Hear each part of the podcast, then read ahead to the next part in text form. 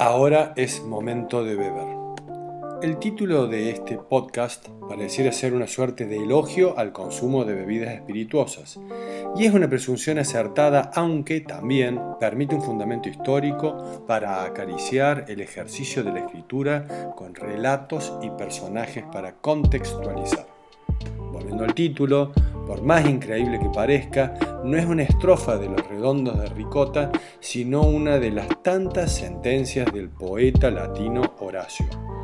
Conocido por el deseo de una vitalidad plena, con Carpe Diem, este referente lírico del goce de la vida nos dejó la frase Nunc est vivendum, traducible como ahora es momento de beber que serviría para explicar siglos de brindis, celebraciones y algún que otro exceso.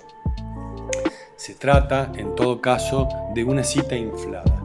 Si dejamos descansar a Horacio, que nació en el año 65 a.C., y avanzamos unos 18 siglos hasta Francia, tierra de la buena vida, encontraremos a los emprendedores franceses Edouard y André Michelin inventando las cubiertas con los neumáticos rodando, los hermanos habían visto que un conjunto de gomas apiladas se asemejaba a una persona rolliza y, con esa percepción, lanzaron una potente campaña publicitaria que dio a luz ni más ni menos que al muñeco de Michelin. Su producto estrella eran las cubiertas desmontables para bicicleta que unos años después llegarían a los autos y le acompañaron con el enorme hombre de gomas. Esta mascota, cuya fama le volvería global, protagonizaría un tiempo hermoso cuando las publicidades se centraban en carteles y marquesinas. Dicen los estudiosos que hubo más de 20.000 motivos diferentes, empatizando con niños y adultos, habitantes de cada país o integrantes de diferentes estratos sociales. En cierta medida, se le podría considerar el primer caso de microtarteización global.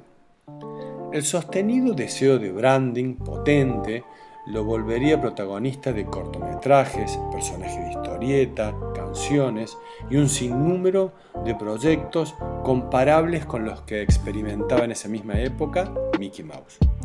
Lo interesante del caso es que el hombre de Michelin nacería con un cigarro en la boca y una copa de champán en la mano derecha, sensiblemente pasado de dulces. Ciertamente la copa estaba llena de vidrios y clavos porque se tomaba los obstáculos del camino y llevaría la frase Nunc es vivendum acompañada de a su salud. El famoso muñeco mascota adoptaría para siempre el nombre vivendum derivado de la frase horaciana, así como atravesado por la simpatía que históricamente el pueblo ha tenido por los tragos. Siempre se trató de un universo muy grande y sufrido, como lo consideró Oscar Wilde al decir, el trabajo es la maldición de la clase bebedora. El paso de los años le impuso a Vivendum dejar de beber o al menos abandonar la copa en público y décadas más tarde también dejar de fumar sus típicos puros. Transformarse en un muñeco blanco nieve y musculoso sería un proceso de corrección política que atravesaría a la compañía mientras se convertía en una de las más prestigiosas multinacionales del sector. Michelin y Vivendum se hicieron tan fuertes que absorberían la compañía automotriz Citroën. Como si todo esto fuera poco, cuando los Michelin estuvieron al volante de la marca reconocida por los dos chevrones, se animaron a subvertir el sector lanzando uno de los productos más revolucionarios de la industria automotriz, el 12B. Este emblema de los autos sustentables y populares fue un paraguas con ruedas tremendamente exitoso.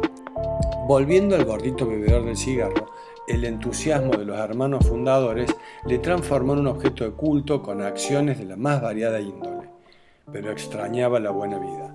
Pasado el tiempo y cada vez más esbelto, el ánimo viajero de Vivendum le llevó a recorrer países y regiones de la mano de su gastronomía. Más sofisticado y sibarita, la mascota ganaría en salud y prestancia al tiempo que las guías Michelin daban a conocer, mientras cambiamos las gomas, el mundo a través de sus comidas, o sea, su cultura. Las estrellas Michelin, en cierta medida, son obra del gordito. Seguramente la copa volvió a sus manos, aunque suponemos que en lugar de clavos ahora brinda con un burdeos reserva. Cuando los hombres fallen, hay que confiar en las musas.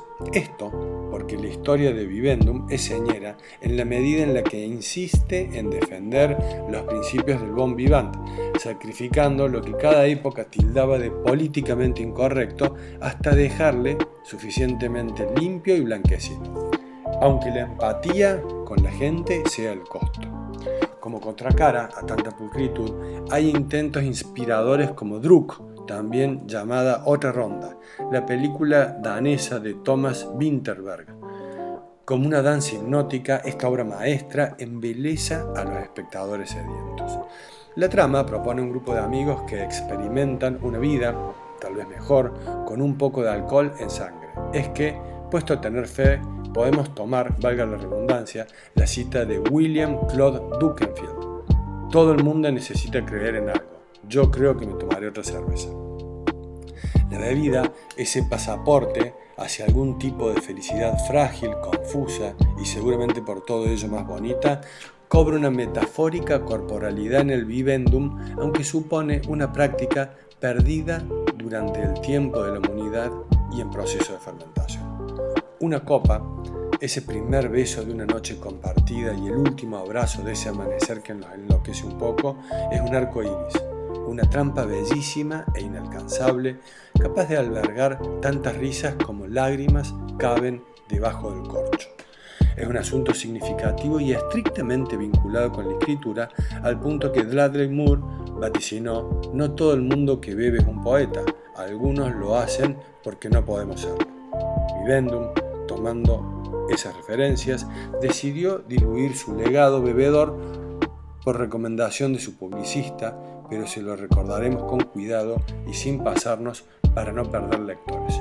Lo dijo Young Cada vez que leo que el alcohol es malo, dejo de leer.